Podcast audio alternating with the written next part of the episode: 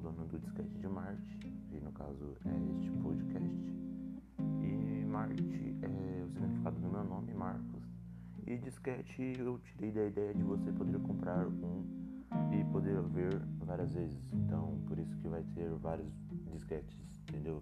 Você vai poder comprar e vai ser tipo um episódio. E bom, basicamente eu criei ele para poder falar sobre coisas que eu penso e que eu gosto. É, eu sou, sou um adolescente né?